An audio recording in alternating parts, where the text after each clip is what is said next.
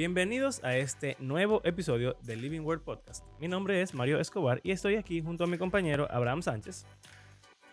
Y eh, el episodio pasado se supone que iba a ser solamente un episodio, pero fue muy largo, entonces lo tuvimos que cortar porque íbamos a durar 87 horas hablando del mismo tema. Entonces, ahora vamos a continuar con la segunda parte de nuestro tema de si las mujeres pueden o no ser pastoras. Eh, Aquí vamos. Nada, aquí vamos. Es como, eh, en español tenemos palabra masculina y palabra femenina y artículos. eh, como es una palabra los y las, etcétera. No, no. Que eh, cuando dice un, un obispo, eh, ahí de masculino en español. Ajá. En griego, Pablo usa lo neutral. Une obispe. Ajá. o sea, Oh, Dios mío. en 1 Timoteo 2, Ah, él ah, habla de ah. hombres y habla- usa pronombre, o sea, de hombre. Masculinos. Y después habla de mujer y usa pronombre femenino. Y aquí dice Pero cuando entra en 1 Timoteo 3, Oh, Dios. habla en neutral.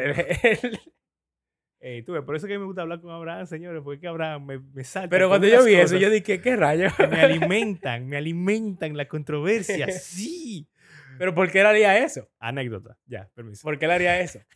¿Por qué él hablaría en un, en un género Eh, neutral? ¿Dónde tú sacaste eso? Yo- alguien estaba bien. De una de esas cosas que yo leí. Mierda, Yo te voy a tener En que leer alguna vez en internet ni árabe. Papá, estamos en mi iglesia. Tenemos, a veces nos juntamos algunos de los hombres eh, que nos interesa la teología y tenemos conversaciones. La última que tuvimos fue sobre el rol de la mujer y si eventualmente en nuestra iglesia vamos a dejar que las mujeres prediquen y no sé qué cuánto, bla, bla, bla. Obviamente la respuesta no por ahora, Exacto. pero fue una conversación súper buena. Y de hecho, ni siquiera terminó y la próxima vez que nos juntemos vamos a seguir hablando del tema. Que por eso le estoy diciendo a Abraham que qué bueno que él me dijo eso, porque ahora yo voy ahí, voy a buscar Tienes que eso buscarlo porque... y lo voy a, y lo voy a, te- a tener ahí escrito. y Pero es decir, muy interesante. Pero entonces, el- la vez que nos juntamos, yo tiré una que a mí me quilla, porque cuando yo la, la tiro así, ellos como que dicen que es una estupidez, pero como yo tengo esta plataforma en la cual yo soy Dios, aquí yo lo voy a decir y voy a ser súper inteligente. Oye, en mi iglesia, por lo menos, dicen que obispo, anciano y pastor es lo mismo, Sí. ¿verdad? Entonces, en 1 Timoteo o en Tito, uno de los Tito dos. habla de anciano. Ah, ok. En Tito hay una lista. Sí, en Tito. En, en Tito hay una lista de requisitos para los ancianos y para las ancianas. Que es la mismita lista. Yo tengo que lo de la anciana. Yo tengo lo del anciano. Pero oye lo heavy. Tito, en la carta, Pablo se refiere a él como un, an- un anciano. O sea, sí. Entonces, él le dice a Tito, tú eres un anciano. Tito era joven. Sí. Por lo tanto, no era un anciano de edad, sino que ahí, El rol. evidentemente, es el rol del ancianato. Mm. Entonces, después, en Tito, está lo de los ancianos, las ancianas, y eso parece que es una descripción de la familia eh, greco-romana de ese momento. ¿Qué? Pero habla de la iglesia. Pero ahora de la iglesia. Entonces, ¿qué es lo que pasa? Que ahí dicen los ancianos, tal, tal, tal, tal, tal, las ancianas, tan, tan, tan, tan, tan, y entonces las mujeres no pueden ser pastoras. Y yo pregunto, pero ven acá, espérate. Yo tengo a Tito ahí. Yo, yo quería hablar de eso después de este. Bueno, pues, Pero- si tú quieres, para que, pa' que pasemos. Lo que yo pregunté es, si en el primer capítulo Tito es un anciano, y en el segundo capítulo estamos hablando de anciano y anciana, y Tito no es un anciano por edad, sino por Sí. título, y anciano significa pastor, ¿cómo no interpretamos que anciano y anciana sean pastores? Pero ahí, aunque sea esa persona, está leyendo anciano y anciana como no pastores los dos. No. Porque, no. No. Porque hay gente que lee anciano. Cuando habla de anciano, obviamente está hablando de pastores. Pero cuando habla de anciana, no. En pero- Pedro también. Pedro habla de anciano y anciana. Y cuando habla de anciano, así es de los pastores. Pero cuando habla de anciana, es de mujeres viejas. Pero- Entonces, Pero, eh, tú- ¿quiénes son la gente que tú dices que lo leen así? Dime. Tú- Eh, porque yo eh, siempre yo he visto que cada vez que se habla de anciano varón es de pastores. sí. Así y mismo. cada vez que se habla de anciana hembra es de, de- de Tú, vieja. pero de lo que tú acabas de decir, que dijeron que, anci- que O anciano sea, no es. que yo no conozco a nadie que lo lea que anciano no es como pastor. que anciano es pastor y pastora. Ah, Siempre es pastor y mujer y mujer vieja. vieja.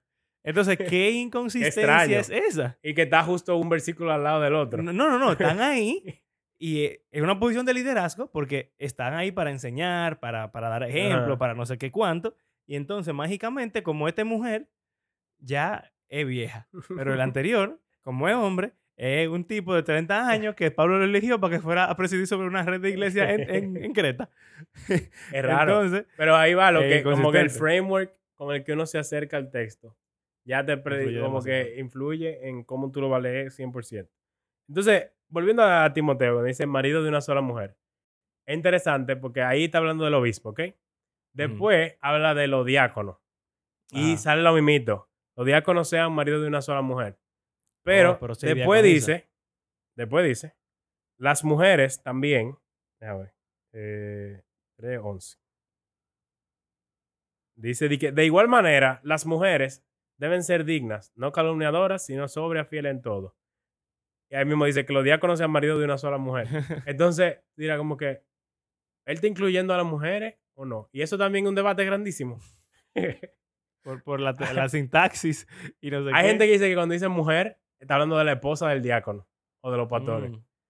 Hay gente que dice que como está diciendo las mujeres también, está diciendo que las mujeres pueden ser diaconisas, pero no dice las mujeres también cuando está hablando de obispo. Ah, Entonces que pueden ser diaconisas, pero no obispo.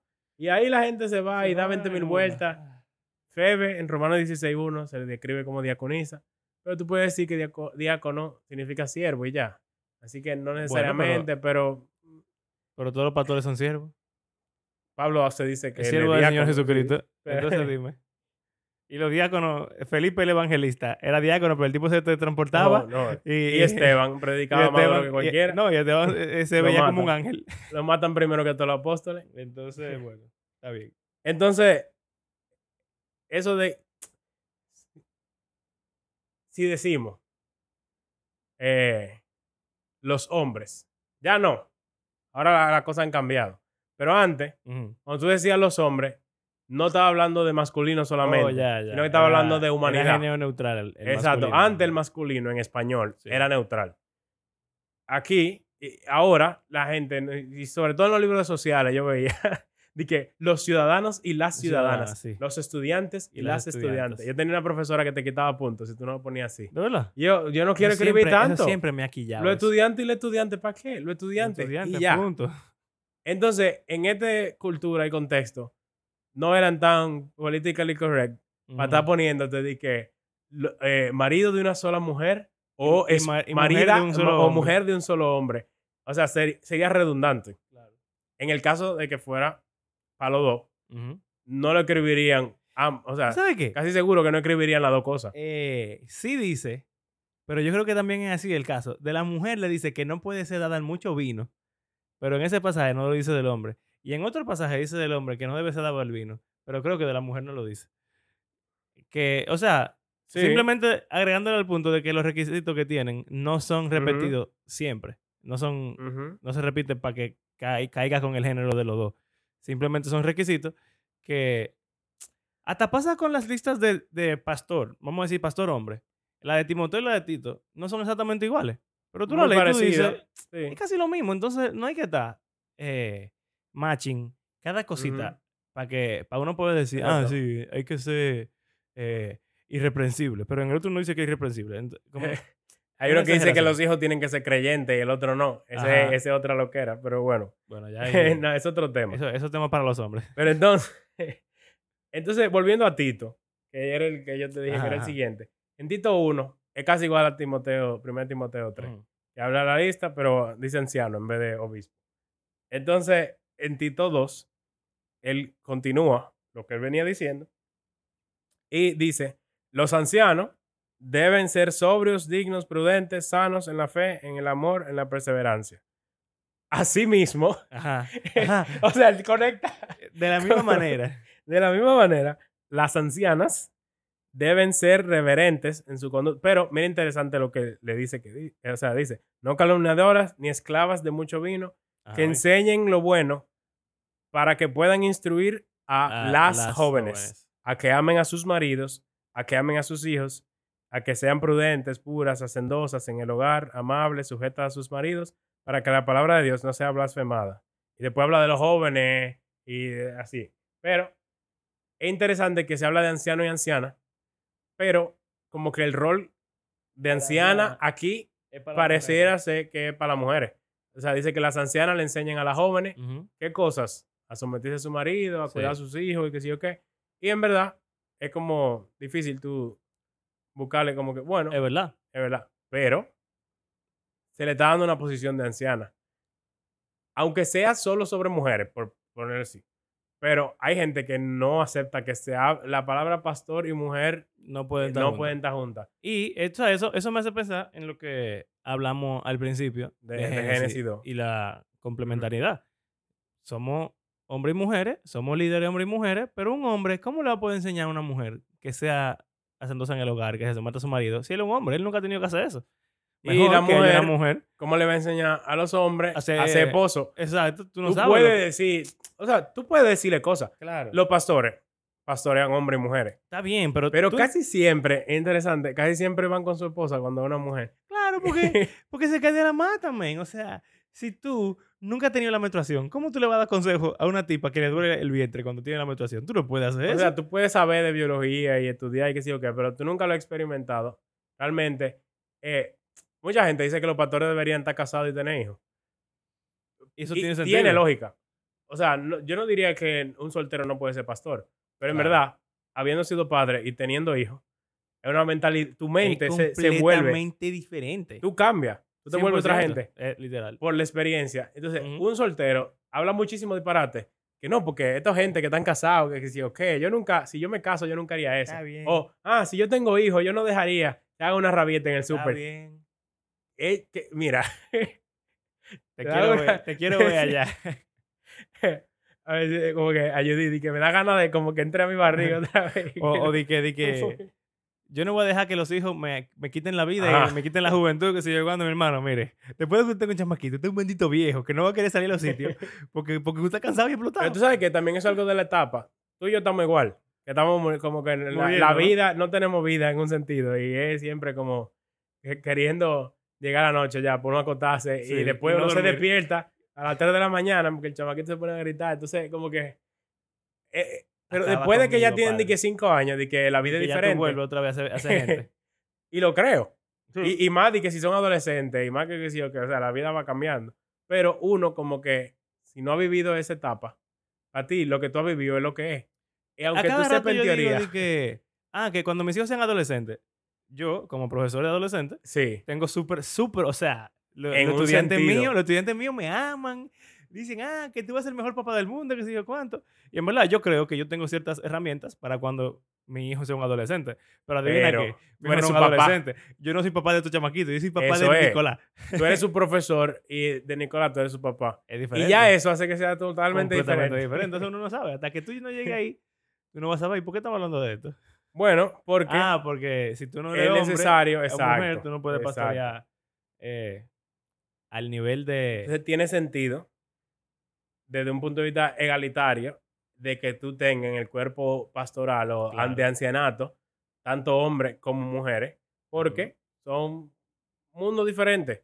En todos estos casos de escándalo y no sé qué, eso también es algo que ha alimentado mucho como eh, eh, esos Sí, debates y es esas conversaciones que, me- que yo he visto como experiencias de diferentes personas y cómo como una cultura patriarcal o complementaria tie- pudiese tener algunos efectos que yo nunca he visto quizás, pero que en diferentes personas ha- han pasado muchas cosas horribles.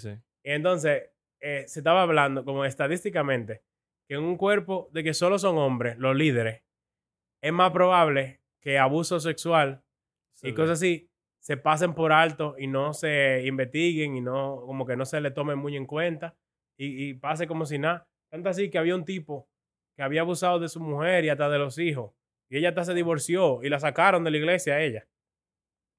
Pero al tipo lo metieron preso porque ella lo demandó y, lo- y la policía que sí o qué.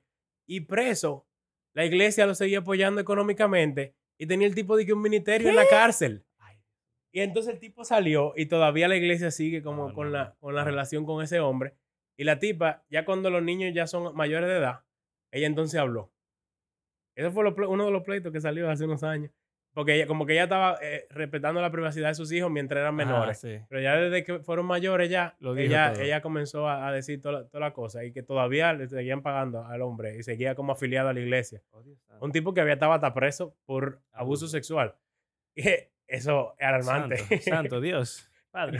y ojalá nunca llegue a pasar algo así. Sí. Pero se hablaba de cómo en denominación, obviamente, nadie, el ser humano no es perfecto. Y aunque tú digas, Ujú. tú puedas tener los mejores check and balance, va a haber problemas siempre. Claro, claro. Pero, como que si tú tienes mujeres en el liderazgo, al igual que los hombres, como que ellas tienden a escuchar las cosas que a veces los hombres como que Sí. no le dan mucha importancia. Porque también las mujeres son raras para los, para los hombres en un sentido. Claro, y los hombres son raros para Ah, la mujer. Exacto. O sea, Es como que hay veces que tú, ellas te dicen algo y puede que tú no entiendas lo que ella quiere decir.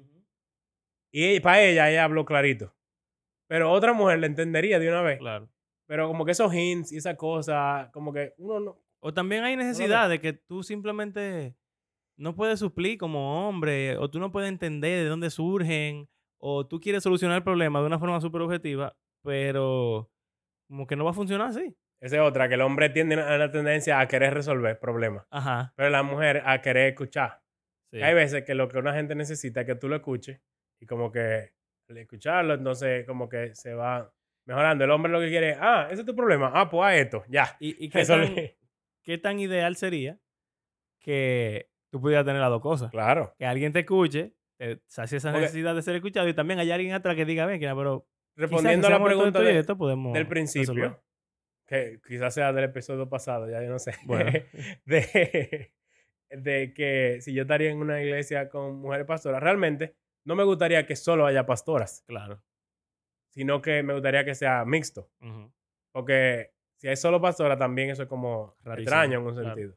Para mí, No es raro que sean solo hombres, porque eso es lo que yo conozco. Pero si son solo mujeres, eso sería muy raro para mí.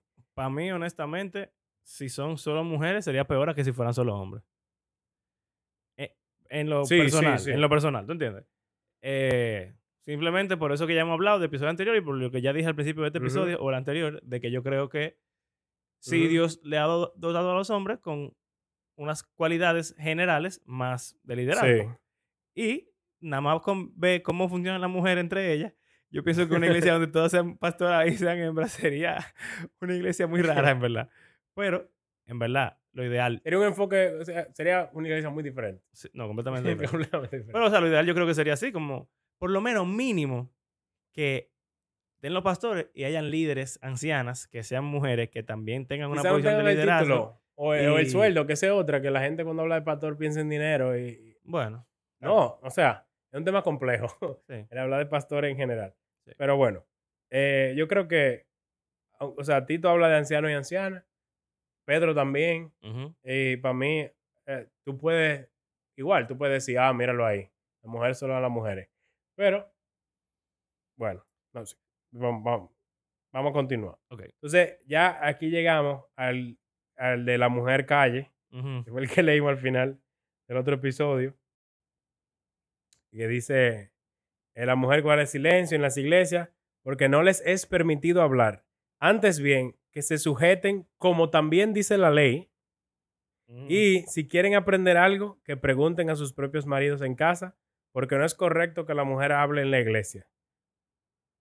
Eso es rarísimo. Eso es- No lo dijimos en el episodio la vez que lo leímos porque yo quería simplemente cerrar en controversia, pero en Corintios, un capítulo antes, él dice que las mujeres profetizan en, En la iglesia. la iglesia y oran. Exacto. Pero entonces, si dice guardar silencio, es guardar silencio, es no hablar. Entonces, ¿cómo puede ser que él dice que las mujeres oran y profetizan, pero no hablan? Exacto. Entonces, ya eso debería decirme a mí que hay un contexto en este pasaje y que obviamente no es que una mujer no puede hablar en absoluto en una iglesia. Y lo que yo veo también es que la gente tampoco sigue eso al pie de la letra.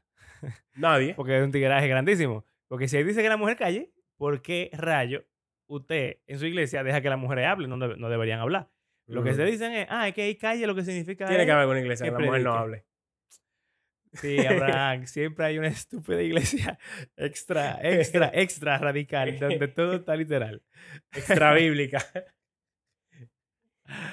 Pero decidí que, que ese pasaje es lo que dice que la mujer no puede predicar o pastorear. Incluso los pasajes de antes, de No que dos o tres profetas hablen y los demás juzguen, ahí, según lo que vimos, está hablando de hombres y mujeres. Sí, claro. Y de que si alguien tiene un himno, una canción, una que sé yo qué. O sea, es bien orgánico. Entonces, ya eso me debe decir a mí que hay algo que aparentemente estaba pasando en Corinto que estaba pasando de todo. Sí. O sea, había un desorden grande. Y este pasaje completo es sobreponiendo orden en el caos que la tienen iglesia. las reuniones de las iglesias en Corinto. A lo de que la gente habla todito en lengua al mismo tiempo y que los profetas hablan al mismo tiempo, de que no esperan uno al otro para la cena, sino que uno se emborrachan y el otro no, no, no, No llega a le comer llega, ni no llega a comer. Y entonces hay un caos. ¿Y qué se dice de las mujeres? Que guarden silencio, pero ¿por qué? Dice, si quieren aprender algo, que pregunten a sus maridos en casa, porque no es correcto que hablen en la iglesia. Entonces, hay, yo he escuchado una interpretación de que parece que, acuérdense que no era un púlpito en el que el pastor hablaba y ya, sino que en medio de la reunión, cuando alguien estaba hablando, mujeres que no tenían quizá tanto como conocimiento, eh, por diferentes razones, interrumpían mucho, haciendo muchas preguntas que quizá eran preguntas como sencillas. Entonces, como que si tú eres nueva creyente y no sabes muchas cosas, en vez de estar interrumpiendo cada vez que alguien esté hablando, tú en tu casa le preguntas a tu esposo y él, te- o sea, como que discuten en la casa y no está, bueno, tú sabes que me acuerda, la gente que habla pila en la, en la, en la- en la En prédica hay gente que, que durante la prédica se ponen y, la- hay gente que se quilla y lo mira mal y qué sé yo qué. Muchas veces hay gente que lo que está hablando es de lo que se está predicando, pero hay gente que eso le distrae realmente Sí. y le de tropiezo en un sentido o pierde la concentración o lo que sea. Y esa persona preferiría que tú discutas eso en, en tu casa o cuando se acabe la prédica para escuchar. ¿Qué otra cosa tú has oído de, de este pasaje? Bueno, yo he escuchado, no estoy seguro si de este o de otro, pero que quizá no solamente era que estaban haciendo preguntas bobas o básicas, sino Ujú. que estaban haciendo preguntas malintencionadas, Uh, como retando la autoridad del que estaba profetizando. Y habiendo tantas discusiones y tanto conflicto en Corinto, tiene sentido que si... ¿No es en Corinto que están Trifena y Trifosa? eh, no, No, bueno. Eh, creo. el punto es que quizá habían No, Filipo. quin- eh, quisquillas, problemas, o de esta persona no te cae tan bien, o lo que sea. Había mucho sectarismo en, en la iglesia de Corinto Sí. con, con los diferentes, diferentes líderes. líderes. Y entonces quizás había como alguien estaba hablando, y entonces le tiraban preguntas desafiantes y le estaban quitando autoridad. Y entonces lo que Pablo dice es: aquí vamos a callarnos todito porque esto no puede ser. Sí. Estas mujeres que están. Y sabes que también, eh, aparentemente era una práctica común en esa época mandar a mujeres a, a boicotear lo que estaban haciendo en público los hombres. A Pablo le pasaba muchísimo eso.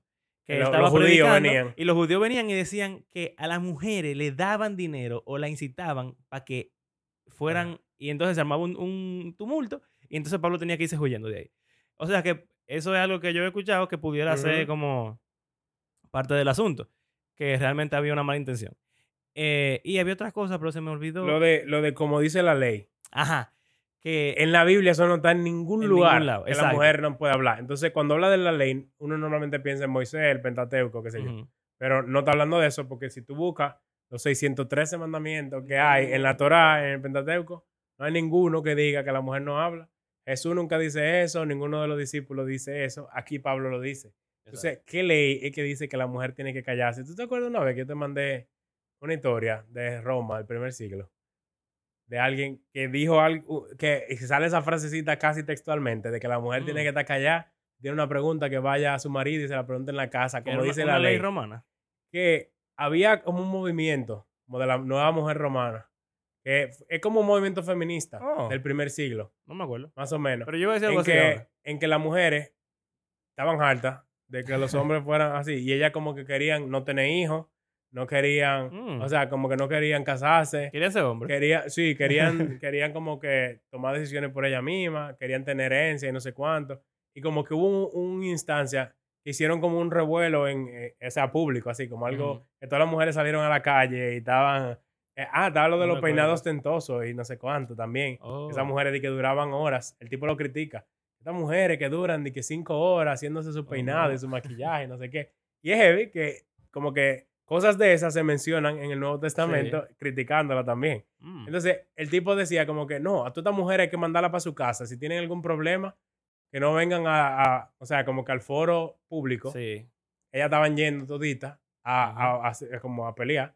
Y dijo, no, que cada una vaya para donde su casa, como dice la ley. Y entonces, puede ser que Pablo da como haciendo referencia a eso. Eso, eso era lo que se me estaba olvidando. Y es que yo he leído que pudiera ser una ley romana O una tradición. Que. Pablo le dice ley porque, porque sí. sí, sí. Pero en cualquiera de los dos casos sería algo que solamente aplicaría al contexto en el cual esa ley Exacto. estaba en. Pero no una ley de la cuestión. Biblia. Exacto. No una ley, no un mandato. Otra cosa rara es si allá hablamos de, de crítica textual, es que esos versículos Mm. en algunas, en algunos manuscritos no están ahí.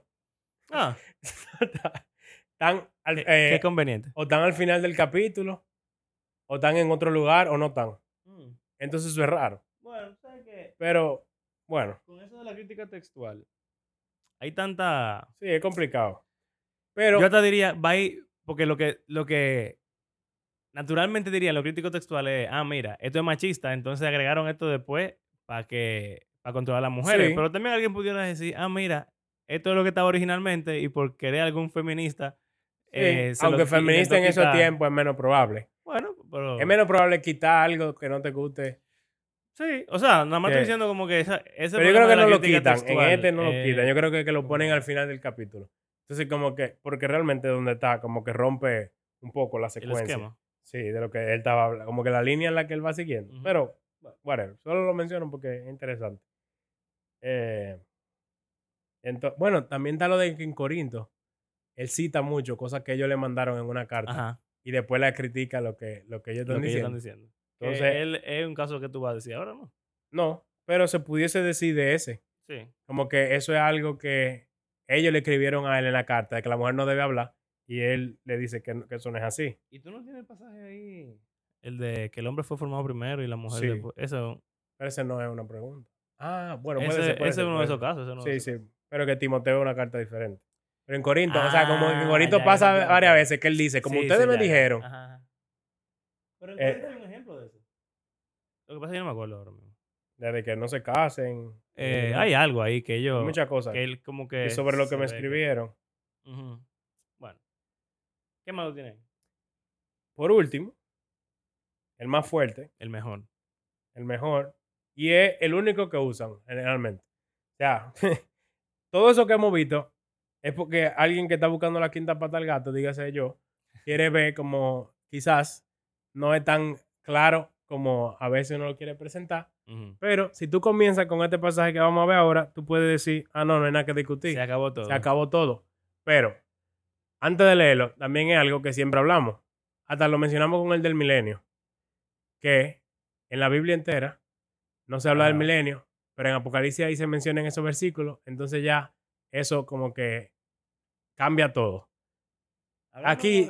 Tú puedes decir como que, ah, bueno, hemos visto un patrón de la mujer profetizando, o la mujer teniendo cierto rol de liderazgo de diferentes formas, la mujer haciendo que sé yo cuánto, imagen de Dios y no sé qué. Pero llegamos a este versículo y como Pablo dijo ahí, eso ya. Ya. ¿Sabes qué?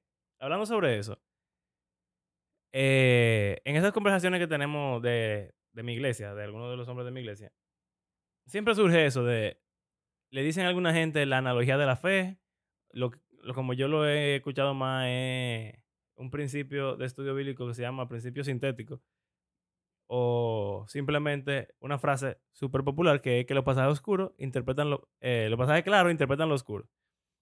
Entonces, este es muy oscuro. lo que me molesta es que si tú tienes 10 pasajes que son relativamente claros o que juntos tienen sentido, pero entonces hay uno que parece que es súper claro, pero es de otra cosa, entonces tú prefieres reinterpretar los otros eh, eh, a que la luz de encajen en este, este.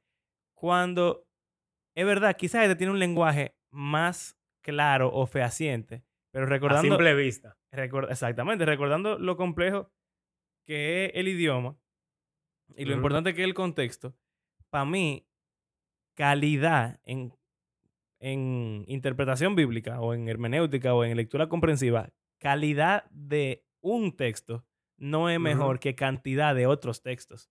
Porque con cantidad tú puedes comparar Claro. cada instancia, qué es lo que se quiere decir, qué es lo que pudiera quererse decir. Tú tienes Y a lo tener- largo de la Biblia también. No Exactamente. es lo mismo que tú encuentres una cosa en un mismo libro cinco veces, que en verdad ya sería como bien Sí. autoritativo en un sentido. Pero que tú veas algo ah, desde Génesis hasta Apocalipsis, pero hay un pasaje que, Que rompa como con que todo. va en, en contra del paradigma, tú dirás Exacto. como que está como raro. Exacto. Eso como que, no sé, Jesús. Vamos a decir, hay libros de la Biblia que tú hasta lo puedes quitar y no cambia el overall. La mayoría, tú no necesitas. O versículo. Necesitas Génesis, Deuteronomio. eh, si tú quitaras 1 Timoteo de la Biblia, como quiera las mujeres no pudiesen ser pastoras. Exacto, es una buena pregunta. Es una buena pregunta. Es verdad. Y no es diciendo que vamos a quitar a Timoteo de la Biblia, porque obviamente y es, un libro bueno. Muy, o sea, es duro ese libro. Sí. Tiene mucho, o sea, mucha teología y muchas cosas importantes. Pero mi punto es como que... eh, ¿Sabes con qué pasa eso? Con, pasó con Martín Lutero y Santiago, en la carta de Santiago. es verdad. Que, ah, Pablo es full fanático de la salvación por, por fe. La salvación por fe, por gracia, Por fe y no, no por, obra, no por obra, no por obra, Gálatas, Efesios, que sé yo, que sé yo cuánto. Llega a Santiago y dice, ah, ¿tú crees que Abraham fue justificado solamente por la fe? No. Pues piénsalo otra vez, porque él fue justificado por su fe y por sus obras cuando trabajaron juntas. Entonces, es eh. Lutero decía, conchale, pero es que yo tengo tantos pasajes que verdad. son claros sobre que la salvación es solamente por fe y está este pasaje único, que es verdad, ese es el único pasaje de toda la Biblia, que claramente Pero él no dice que la salvación no es por fe. No, no. Él dice ahí, la justificación, la palabra exacta que Santiago utiliza es justificación por fe y por obra. Sí, Eso es una palabra demasiado teológica. Sí. Entonces, Y es una de las cartas más viejas. es, es probablemente la más vieja, quizá, y la que eh, más está conectada a lo primero, la primera iglesia. Eh, pero ¿qué importa? El punto es que eso está ahí y lo dice. Y si tú comparas toda la Biblia con eso, es completamente consistente. Yo creo que sí. Claro, y hasta lo que Pablo dice también es completamente consistente. Porque Pero, Pablo habla muchísimo de las obras. claro, pero entonces, como ese pasaje está ahí y hay otro pasaje, entonces, ¿cuál es el que es más claro? Porque puedes hacer eso con el evangelio también.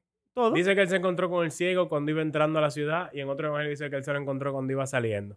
Tú dirás, ¿eh, ¿fue entrando o fue saliendo? Sí. Hay gente que ya se pone a decir, no, porque lo que pasa es que la ciudad, la entrada y la salida, y se ponen a tratar de armonizarlo. Ah, Mira, pero- como la gente que dice que, ¿sabes? Que el Jesús cuando va a limpiar el templo, que voltea Ah, la mesa y la cosa, en Juan pasa el principio del libro y en todo el otro evangelio pasa al final. Exacto. Y hay gente que dice que Jesús hizo eso dos veces. La, la mayoría que yo conozco.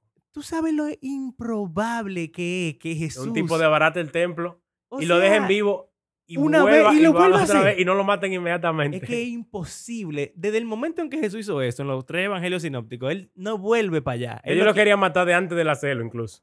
De ¿Cómo te vas a decir a mí de que, que porque Juan lo tiene adelante, tú vas automáticamente a Pero asumir que fueron dos Tú veces? sabes es que de. Juan es que sacan que él duró tres años de ministerio. Sí. Eso Porque es raro hay, tres, hay tres cantidades de fiestas. Bueno, el punto es que quizá este pasaje, aunque es verdad que lo que dice es muy fuerte, escucha ciencia, carnal, humano, eh, no sé. Hay otros pasajes que quizá deberíamos considerar junto con este y ver qué se puede hacer. No, y que ver que este pasaje no es normal. Es más, ve a leer solo el versículo que se lee. Y después voy a leer el contexto completo. Ok, dale. Para que veamos qué raro se vuelve. Dice, eh, que la mujer aprenda calladamente con toda obediencia. Yo no permito que la mujer enseñe ni que ejerza autoridad sobre el hombre, sino que permanezca callada. Ya. Ahí lo dijo, que no enseñe ni ejerza autoridad sobre el hombre. O sea que no y puede, que se calle también. o sea que no puede predicar, no puede pastorear y no puede hablar. Exacto, nada. y tiene que estar sumisa y obediente. ¿Ya? ¿Qué más tú hablas? Ahora vamos a leer un chin antes y hasta un chin después. Para que ustedes vean que no es algo tan, tan, tan normal. Dice, desde el 8. Por tanto, quiero que en todo lugar los hombres oren levantando manos santas, sin ira ni discusiones. Asimismo, que las mujeres se vistan con ropa decorosa, con pudor y modestia, no con peinado ostentoso, no con oro o perlas o vestidos costosos, sino con buenas obras, como corresponde a las mujeres que profesan la piedad. Buenas obras. Que la Amén. mujer aprenda calladamente todo lo que lee con obediencia, no permite a la mujer, bla, bla, bla, sino que permanezca callada, porque Adán fue creado primero, después Eva, y Adán no fue el engañado, sino que la mujer, siendo engañada completamente, cayó en transgresión, pero se salvará Teniendo hijos. engendrando hijos, si permanece en fe, amor y santidad con modestia. Y hay gente que dice que lo, lo- lo otro dice que palabra fiel es esta. Ajá. Eh, la Ah, eh, conclusión de ese. Dios mío. Pero también, para colmo. eh, Para fuente- pa rematarlo. Porque, eh, di que, bien, evaluando la carta, Ajá. él siempre dice palabra fiel es esta. Al final de lo que final dice. de lo que él dice. Pero generalmente se usa al principio del capítulo 3. Pero, interesante. Palabra fiel es esta. La mujer ¿verdad? se va a salvar teniendo hijos si se mantiene en fe, amor, santidad. y modestia. y modestia. O sea que no solo la mujer no puede enseñar ni, ni tener autoridad, sino que tiene que tener hijos y vestirse Y vestirse bien. modestamente. Porque si no, no, no es salva. Yo puedo decir. ¿Verdad? Eso es lo que dice ahí. Sí. Eh, a simple vista. Exacto. Entonces, es un pasaje muy raro. ¿Alguien sabe lo que significa ese pasaje realmente? Yo creo que nadie sabe qué significa eso. Así que, o sea, hay teorías. Obviamente. Pero como yo no creo que hay forma de tú decidir que yo estoy 100% seguro que ese pasaje, Ey, es raro. eso es un pasaje muy oscuro. Pila de O sea, oscuro. y tú dirás, bueno, no, el 11 y el 12 están claros y el 15 está oscuro, pero es una secuencia. tú no puedes Todo decirme eso- a mí. o sea, esa es la conclusión a lo de que la mujer se calle y que no ejerza autoridad, que sí o qué. La conclusión es que tenga hijos y que se someta y que, y, y que sea modesta. Entonces, no es un pasaje normal. por- comenzando por ahí. Lo voy a repetir. No puede ser que un solo pasaje sea suficiente, aunque sea tan fehaciente y claro como ese que dice que no hablen, que no enseñen, que no tengan autoridad. No puede ser. Y no lo es. Porque es que ese pasaje, mi hermano, ese pasaje es raro. O sea, ahí pasan muchas cosas alrededor. Que no puede ser que tú me digas que ese pasaje es más claro que todo lo anterior que hemos visto. Y todo lo que hemos visto en estos episodios. Ahora, el problema grande, grande, es que la mayoría de interpretaciones que no son tal cual lo que dice ahí, se basan mucho de contexto que no están está, en el está texto. perdido. Ajá. Entonces, tú puedes hacer una teoría súper creíble, pero siempre va a venir alguien que va a decir, nada de eso que tú me dijiste está en la Biblia, lo que está en la Biblia es eso, así que eso es lo que es y ya. Yo pienso eh, en eso que tú estabas diciendo de lo de la, eh, la mujer romana. Sí, ¿Qué? lo de los peinados tentosos y eso es tal cual. Mujeres que quieren hablar, quieren ejercer dominio y vayan para su casa y, y pórtense bien. Tiene full sentido. Pero de nuevo, eso no está en la Biblia. Sí. Tú no Eh, sabes. También es Éfeso, y de la Biblia vemos que Éfeso era la ciudad de Artemisa, Artemisa, que era una mujer. Diana, Ujú. y Artemisa es una diosa que tenía, bueno, esa era una de las maravillas del mundo Ujú. eh, antiguo, el templo de Artemisa en Éfeso, y eh, ahí había un, un grupo de brujería y de Y prostitución en el templo y que no sé cuánto. En el templo de, Ante- de Artemisa, porque Artemisa, si ustedes no saben quién es Artemisa, busquen Destripando, Destripando la historia.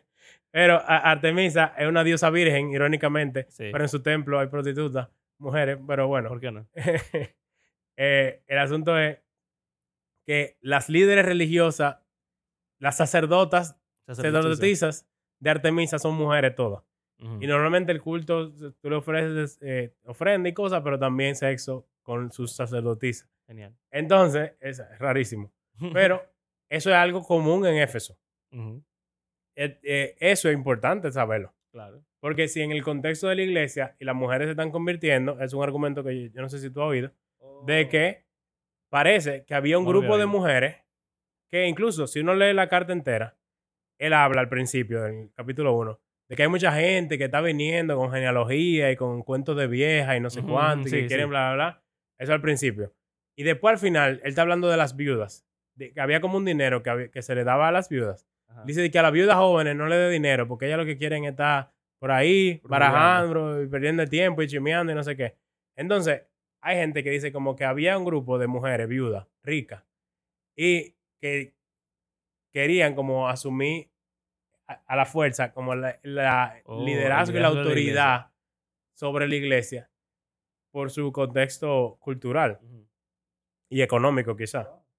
Porque para una mujer tener esos peinados ostentosos que se dura 5 o 6 horas haciéndoselo, no una campesina, Claro. es una mujer de dinero. Entonces, que como que ellas, con su estatus social, y quizá con la cultura de que las mujeres son las sacerdotisas, quieren venir a, hacer, a ponerse por encima De los dentro de la iglesia. Y entonces Pablo ahí dice que no permite eso. Ok. Y ¿Tiene sentido? algo interesante es que él dice lo de Adán y Eva. Y hay gente que diría, bueno, al él decir que Adán fue creado primero y Eva después, ahí obviamente él está poniendo el orden de la creación para decir que el hombre es el que tiene autoridad. Si vemos el patrón bíblico, el orden de nacimiento nunca determina quién es. Porque mira, tenemos a Ismael, que nació primero, y Isa- Isaac, el que es de- eh, tenemos, bueno, Abraham tampoco el primogénito. Eh, José. no, eh, Jacob y Esaú. O sea, se vive mundo, girando de cabeza y Manasés. todo, todo el tiempo. es- Judá no es el primero tampoco. O sea, es un patrón en Génesis grandísimo del, del orden de nacimiento. Entonces tú dirás, ah, pero entonces Adán y Eva, sí. ¿Tú sabes quién nació primero? De Adán y Eva. No, Artemisa. ¿No te acuerdas? Artemisa nació y Oh. ayudó a su mamá a que pariera a a- Apolo. Oh, es verdad. que es su hermano. Sí. Entonces, el. ¿tú te acuerdas que yo te mandé una cosa eh, gnóstica? Ajá. rarísima. Básicamente, unos textos gnósticos que dicen que Eva representa la sabiduría y como la divinidad casi, en un sentido. Ajá. Y que ella parió a Adán. Y como ella la sabiduría, ella no fue la que fue engañada, sino que fue Adán. Y Adán fue que cayó. Y la mujer fue como inocente. Entonces, Ok. es raro Sí. y es más o menos de, de esos tiempos. O sea, quizás un chisme para adelante. Pero Sí, adelante, es muy extraño que se parece bastante a lo que está diciendo aquí. Está eso de Artemisa y Apolo, que ella nace primero y que sí, o qué. Sí. Como que esas ideas gnósticas y de mitología griega se mezclan. ahí. Y qué cosa que Pablo comienza la carta diciendo que deje que hay mucha gente enseñando doctrinas extrañas Sí. que no que, y que no presten atención a mitos, genealogía interminable, que da lugar a discusión inútil en vez de avanzar el plan de Dios. O sea, que parece que aquí están en teoría conspirativa, Full mitológica, griega, gre- grecorromana. genealógica, rarísima. Están estas mujeres de cuarto, están las sacerdotisas de Éfeso, y hay muchas cosas que tú dices como que, si uno lo pone todo, de esa forma, tú dirás como que, mira, Tiene todo es un argumento muy convincente. Pero nada de eso está en la Biblia. Sí. Entonces, ya hay gente que ya de por sí descarta todo completamente por eso. Bueno, tú sabes que es lamentable que no esté en la Biblia, pero de verdad no está en la Biblia. Está Y- Artemisa, aunque sea en Éfeso, pero más nada. Eh, pero, pero, pero, lo que yo sí creo es, quizá no podemos encontrar una respuesta a cómo interpretar ese pasaje, porque no tenemos el contexto. Pero lo que sí podemos tener de la Biblia es cómo no interpretar el pasaje. Y eso es lo que yo no veo a mucha gente hacer. Si tenemos ya 10 pasajes que apuntan o que tienen lugar a que la mujer pudiera tener alguna posición de liderazgo y autoridad en la iglesia, de que las mujeres puedan predicar en la iglesia, de que las mujeres pueden hablar en la iglesia, pueden profetizar en la iglesia, Pueden trabajar. de que pueden trabajar, de que hay un lugar de ancianato junto con los ancianos masculinos, de que todo eso, ¿verdad? Entonces, no puede ser que si tú eso yo agarre este pasaje y no diga, como en Sudoku, yo tengo 6 está aquí, 6 está aquí, 6 está aquí, 6 está aquí, por lo tanto, Es 6 no ese. puede estar en ninguno de estos, tiene que estar por aquí. Entonces, si tenemos tantos pasajes que apuntan a que la mujer pudiera hacer esto de alguna forma u otra, no puede ser que este pasaje llegue y la forma correcta de interpretarlo sea decir, ah, no, las mujeres no lo pueden hacer. Mm. Mínimo, lo que tenemos que sacar de un pasaje como este, si no podemos tener la interpretación porque el contexto está perdido, entonces mínimo podemos decir cómo no interpretarlo. Pero a la gente no le gusta eso No. porque dicen, tú no me estás dando una respuesta. Bueno, pero quizá no hay respuesta, por lo menos estoy dando una no respuesta. Exacto. Una anti, anti respuesta. Está otra cosa rarísima, que es eso de que ejerce autoridad. ¿Qué significa eso? Se me olvidó la palabra, pero hay una palabra que se usa en el Nuevo Testamento entera que es de autoridad. Que se usa para hablar de Jesús, para hablar de los ancianos, de, de los líderes de la iglesia, de los gobernantes, etc. Esa no es esta palabra griega. Esta palabra griega es autentín. Es así. O sea, que se usa en este pasaje. ¿Y tú sabes en qué otro pasaje de la Biblia sale? Ninguno. Ah, ah, ok, gracias. En la Biblia entera solo se usa esta ahí. palabra una vez. y de autoridad se habla en muchísimos Claro. pasajes. Entonces, eso es raro. Es una autoridad diferente. ¿Por qué Pablo eligió una palabra que él nunca ha usado, ni nadie en la Biblia, para hablar de que la mujer no que puede, no puede hacer, hacer. eso? Exacto. ¿Qué significa eso? Lo mismo. Entonces, Quizás tú no sabes lo que significa esa palabra, pero tú sabes lo que no, lo que no significa. pero qué heavy que tenemos doctora, doctores y que tenemos manuscritos griegos de la época y gente ha buscado esa palabra en otro y, sitio. o casualidad, en los otros pasajes que se usa esa palabra, generalmente es una, no es de que ejercer autoridad ya, Ajá. sino que abusar del poder que tú tienes. Siempre. Entonces, o sea, se usa esa palabra cuando se habla de un, de un amo maltratando a sus esclavos y abusando, o sea, como que mandándole a hacer cosas, pero de una forma como opresiva. Se usa hablando de los dioses y de los planetas y como que, no sé si es de Júpiter, como Júpiter tiene como el dominio toda la luna, Ajá. algo así. Que es Zeus, Júpiter es Que- Zeus. Exacto. El dios principal. Yo digo como que Júpiter es el planeta que tiene más luna. Y como que, como que él la tiene como Eh, auténtica, como eh, que Ajá. qué. Como que él domina sobre ella, pero de una forma como autoritativa y como, no como Cristo murió y se entregó por la iglesia, Sí, sí, sí. sino de una forma como de que tú estás oprimiendo. Ya. Entonces, puede ser, muy probable, que lo que Pablo se, se está oponiendo es que estas mujeres quieren abusar de su poder y oprimir a los hombres. Ujú. Y incluso hay gente que dice que la opresión que esas mujeres están haciendo es que no quieren acotarse con sus hombres.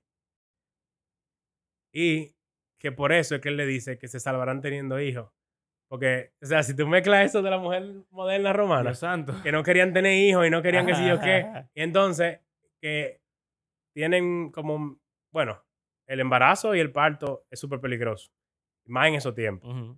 Eh, yo creo que es una de las causas más grandes de la mortandad La en la humanidad, sí, o sea, claro. del top 10, el, el embarazo y el parto. Entonces, hay gente que dice, hay una o varias mujeres que no, que estaban casadas, pero se negaban a tener relaciones con sus maridos. Y como en un sentido... No Ajá, como por, una razón. Y entonces, Pablo le dice que ellas no pueden hacer eso. Y que, cuando, que si quedan embarazadas, como que se van a Oh, salvar, o sea, a como salvar que- la muerte. Exacto. Como que no se van a morir cuando queden embarazadas. E- e- Es rarísimo.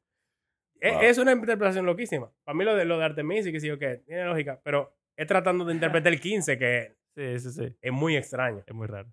Hay gente que se pone a hablar y que, que en ese 15 él está hablando de Eva y de Génesis 3, que dice que iba a aplastar a la serpiente y que no sé cuánto. Ujú. Y que entonces la mujer se salva teniendo a Jesús. O, Que ah, que sí, sí, aplata a la eso, serpiente. Yo lo eso. Pero para mí ese como que es muy... Es raro también. Es- es raro, o sea, si, el, si el que estamos diciendo es raro, este también es raro. O sea, lo que puede digo como que este, este es como muy cristocéntrico cuando este es mucho más cultural e histórico que Bueno, exacto, más, exacto. más probable. Eh, Wow. es raro. Ey, Abraham sabe, señores. Hay otra Eh, cosa, Abraham hay muchas cosas en este sabe pasaje. pila. Yo comencé cuando dice los hombres, después dice las mujeres y lo de los peinados. Y en el 11 dice la mujer en singular y el hombre en singular. Entonces hay gente que dice que Timoteo sabe de quién él está hablando, de que es una persona en En específica. particular. Porque ¿por qué de hablar general él de repente habla en singular? No sé. O Pudiera, sea- pudiera ser algo tan sencillo como que él lo está haciendo así porque, porque se le pega la gana, porque hay veces que uno quiere variar, pero también pudiera ser que realmente hay una tipo tiene razón. una gente particular que está pensando. Que hay veces que él lo hace. Está perdido. Y que a mí, a ti, amigo, que si yo quién, y tú te quedas de, ¿a quién ¿De le está hablando? a, a ti, fiel compañero, eh, ayúdalas a estas dos. Y tú te dices, ¿qué? ¿Qué es esto? ¿Con quién él está hablando? Eh, rompiendo la cuarta pared. literal. Entonces, mi punto no es decir que ninguna de esas interpretaciones necesariamente son correctas. Aunque hay algunas que tienen como peso. Sí. De, y le digo, esos son gente que estudian que, que su vida es este pasaje. Literal. Pero ay, ay. hay tantas diferentes interpretaciones con gente que, que no es que quiere de que quitar lo que la escritura dice. Hay gente que son complementarias, que estudian este pasaje y dicen que este pasaje no se debe usar así, como que en un vacío. Claro. Porque es un pasaje raro. Todo el mundo debería estar claro en eso. Yo creo De que las obvio. palabras que se usan, los lo, los cambios de plural a singular, lo de que la mujer se salva teniendo hijos, lo de la palabra autentín que solo se usa aquí en la Biblia entera. O sea, es el primer pasaje que la mayoría de gente te va a tirar. Sí. Tristemente. porque es el más claro de que Pero no ejerce autoridad ni no enseñe. Y ya, queda claro. Pero es un pasaje oscuro. Muy oscuro. ¿Sabes qué? Yo iba a decir ahorita que hay otro pasaje, porque ese dice que el hombre fue creado primero y bla, bla. Ujú. Pero hay otro pasaje donde Pablo dice que ni el hombre viene de la mujer ni la mujer viene del hombre, sino Sí, que en los dos vienen de los dos. Ah, ese era que yo estaba diciendo, Ah, que sí, sí, hay una sí, respuesta sí, de una letra para adelante, porque en, parece que Pablo está diciendo, ustedes me están diciendo, Dios, eh, Que, que la, mujer, viene del hombre, porque Eva fue creada de la costilla de Adán. Exacto. Pero entonces Pero Pablo el hombre dice, nace de la mujer. el hombre nace de la mujer, así que ningún, no importa. Los dos venimos de los dos y los dos nos necesitamos de los dos. Entonces, ese pasaje, y pensando en eso de, de lo de Apolos y Artemisa y que este nació primero y este nació después, realmente en Génesis 1 los dos nacieron al mismo tiempo y los dos son imagen, imagen de Dios. Sí. Sí. Y eso está primero que Génesis 2. Y también está lo que hemos hablado en, en ese episodio de cuando vimos Génesis hace como cucho mil años que tú dijiste, que quizá no fue que Adán Dios cogió su, su costilla, sino que lo partió por la mitad. Muy probablemente, basado en la palabra que se utiliza. Y el mandato de que todos los dos tienen que eh, reinar sobre la tierra eh, es como evidente. También, En ¿Tú sabes Apocalipsis. qué? No, no sé. Acaba diciendo, y reinarán por Ah, los siglos de los sí, sí, siglos. claro. Hombres y mujeres. Exacto. Eh, Pero iba a decir, tú sabes que están en Génesis 1, cuando yo creé el sol y la, y la luna y las estrellas, dice que el sol era el lumbrera mayor para reinar sobre el día Sí. y la luna la lumbrera menor para reinar sobre la noche. Pero la luna reina con las estrellas, Sí. reina sobre su. ¿verdad? Sobre su espacio. Y el, el sol, que de nuevo yo creo que sí, el hombre eh, tiene una posición de jerar- jerarquía superior, estándar, dada por Dios, pero sí creo que la mujer tiene una posición de jerarquía que de, de liderazgo. Y, por ejemplo, está la visión que tuvo, el sueño que tuvo José, donde, eh, ¿cómo se llama? El papá de, Jacob Jacob era el sol, eh, esta niña era la luna y los hermanos eran las estrellas. Y es como un... Es algo que se, que se ve mucho, no solamente en la Biblia, que el hombre representa al sol, la Siempre. mujer representa a la luna, Bueno, pero Apolos Apolo el y sol y Artemisa, Artemisa la luna. la- Entonces, el sol, quizá tú pudieras decir el sol es mayor que la luna. Está bien, eso es válido. El sol brilla más que la luna, es más grande que la luna. Pero ahora que estamos grabando ya de noche, yo no veo el sol. Y la luna es la que está reinando ahí. Sí. Hay un A mitad lugar, del día. la mitad del día le pertenece a la luna.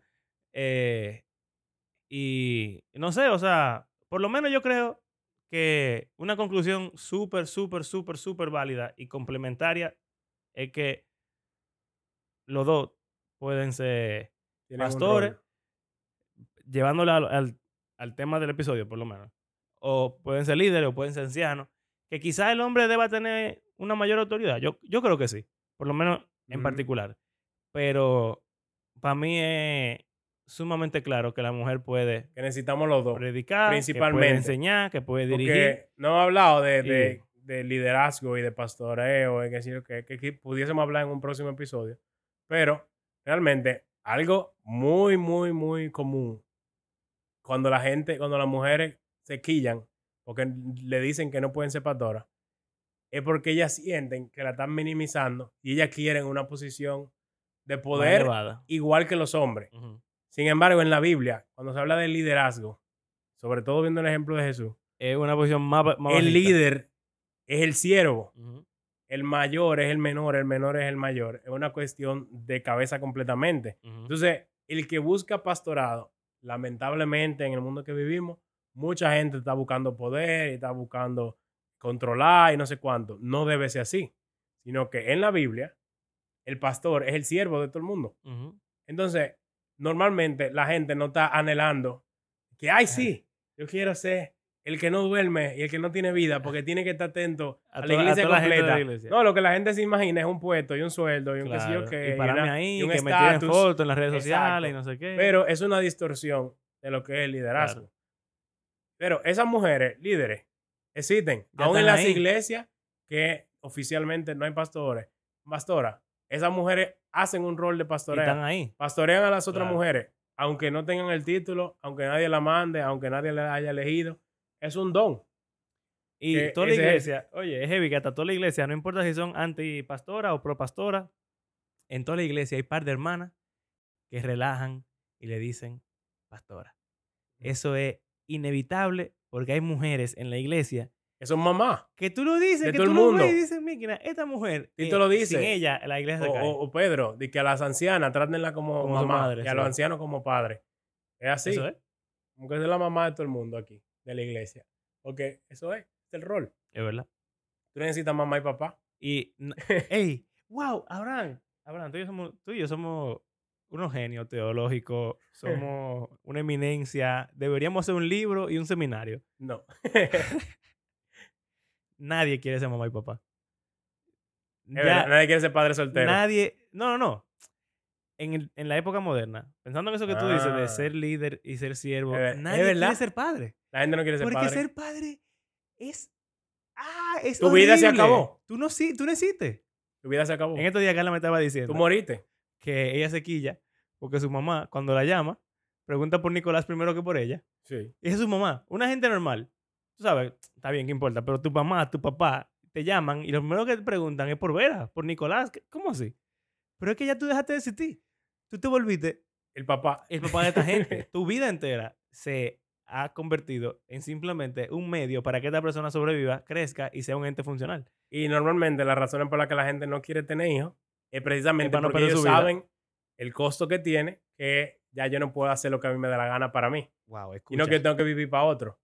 Entonces, si pensáramos sobre el pastorado de esa misma forma, en verdad, no es algo que todo el mundo diga, ay, un sueño así, de que, "Ay, yo quisiera ser pastor, qué lindo sería que yo, como mujer, sea la pastora de esta iglesia de un millón de miembros. Eh, Eso no es un No, cachú. Eso no es así.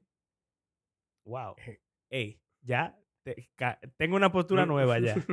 Los pastores son padres, así que tienen que haber pastora porque la iglesia necesita mamá. Mira, padres y madres. Wow. O sea que la primera Los pastora. diáconos son los tíos. ¿Quién fue la primera? ¿Quién fue la primera pastora? María. Amén. María le enseñó Biblia a Jesús. la madre de la iglesia.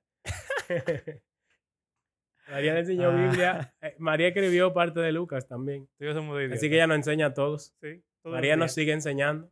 Cada vez que leemos Nuestra- Lucas, Nuestra bendecida madre. estamos viendo las memorias de María. Amén. Nuestra ¿Quién más conocía lo que le pasó a Jesús de bebé y de niño? José parece que se murió. Así que María era la que sabía. Benditos sean los pechos que te amamantaron. O sea, es algo raro. wow. Conchale. Pero es verdad, imagínate. Tenemos que montar un seminario ya. No. Esto fue, esto fue una revelación Este- ya otro nivel. ¡Shua! Pues llegamos a una conclusión más conclusiva que lo que tú pensabas al principio. Es verdad. Y estamos mucho más de acuerdo de lo que yo pensaba que íbamos a estar. Sí. Bueno, eh, Es que yo sé que, yo siempre te digo que tú eres más en teoría. sí. Pero, Pero, o sea, yo lo que veo más como el daño de tú estar empecinado en que eso es así, Sí. así, así. es verdad. Y tú Tú como contra oprimir, del patriarcado pastoral. opresor. Ajá. Como de tú oprimir a la mujer y tú querer concontrolarla y manillarla y que, Sí, ella no, sí. y que ella no tiene voluntad propia basado en tu teología. Sí, sí, sí. Que lamentablemente pasa mucho. Ujú. Como que la gente asume que como la mujer que sí o qué, como que una línea de pensamiento llega, aunque quizás no es lo que los pastores digan, pero la mujer termina sufriendo de alguna forma u otra. La- Lamentablemente. Sí. Eso de que el líder es el, el siervo. No es lo que el cristiano promedio tiene en su No. mente. Entonces, lo que ven es que, ah, la mujer es inferior. Eso no es así. Bien, ¿verdad? Wow. Entonces, vamos a decir que las mujeres pueden ser pastoras. En algún contexto, de alguna forma. De que quizás no anciano, eh, obispo. No obispo, pero sí obispe. Hay que revisarlo de... Bien, Lo- ¿verdad? lo me del gustó, género. Me gustó. me gustó. Interesante, muy interesante. Eh, ya ustedes saben, para saber todo y mucho más, tienen que durar años leyendo y estudiando y hacer su PhD también en, en la mujer en la Cultura- iglesia. en cultura, en cultura greco-romana del primer siglo. Es una loquera. O sea, señores, eso es un mundo. Literal. Y hay 20 millones de libros de eso, de todos los- de todos los lados. Entonces, esto es solamente, creo, dos o tres episodios. no sé. Bueno, entonces, a a él, deberíamos cerrar. te pide este episodio porque vamos a tener que grabar otro intro y otro final también. Alright. Bueno, ok. Entonces, eh, gracias por acompañarnos en este episodio. recuerden que creemos que la Biblia es un libro que está vivo, que tiene el poder de Dios para transformar la vida de sus lectores y lectoras y Lec- todo el mundo. Lectoros. y lectores. Ah, bueno, ya está ¿De genérico. verdad? Oh. Eh, bueno, entonces, si les gustó el episodio, compártanlo. Yo siento que puede ser un episodio con muchos con mucha descarga porque es un tema Sí. picante como para la mayoría de la gente, pero hay otros episodios que tenemos que quizás les llamen la atención también y pueden escucharlo y compartirlo. Ah, también, si quisieran apoyarnos económicamente, pueden hacerlo a través de nuestras plataformas de PayPal o de Patreon. Y será hasta la próxima, donde estaremos hablando de otra cosa. Otra cosa. Tírenos ahí en los. La pregunta del final del episodio o en las redes de qué les gustaría que habláramos, porque Exacto. eh, ya terminamos Terminamos la serie. que tanto, tanto pidieron. Así que hasta luego. Hasta luego.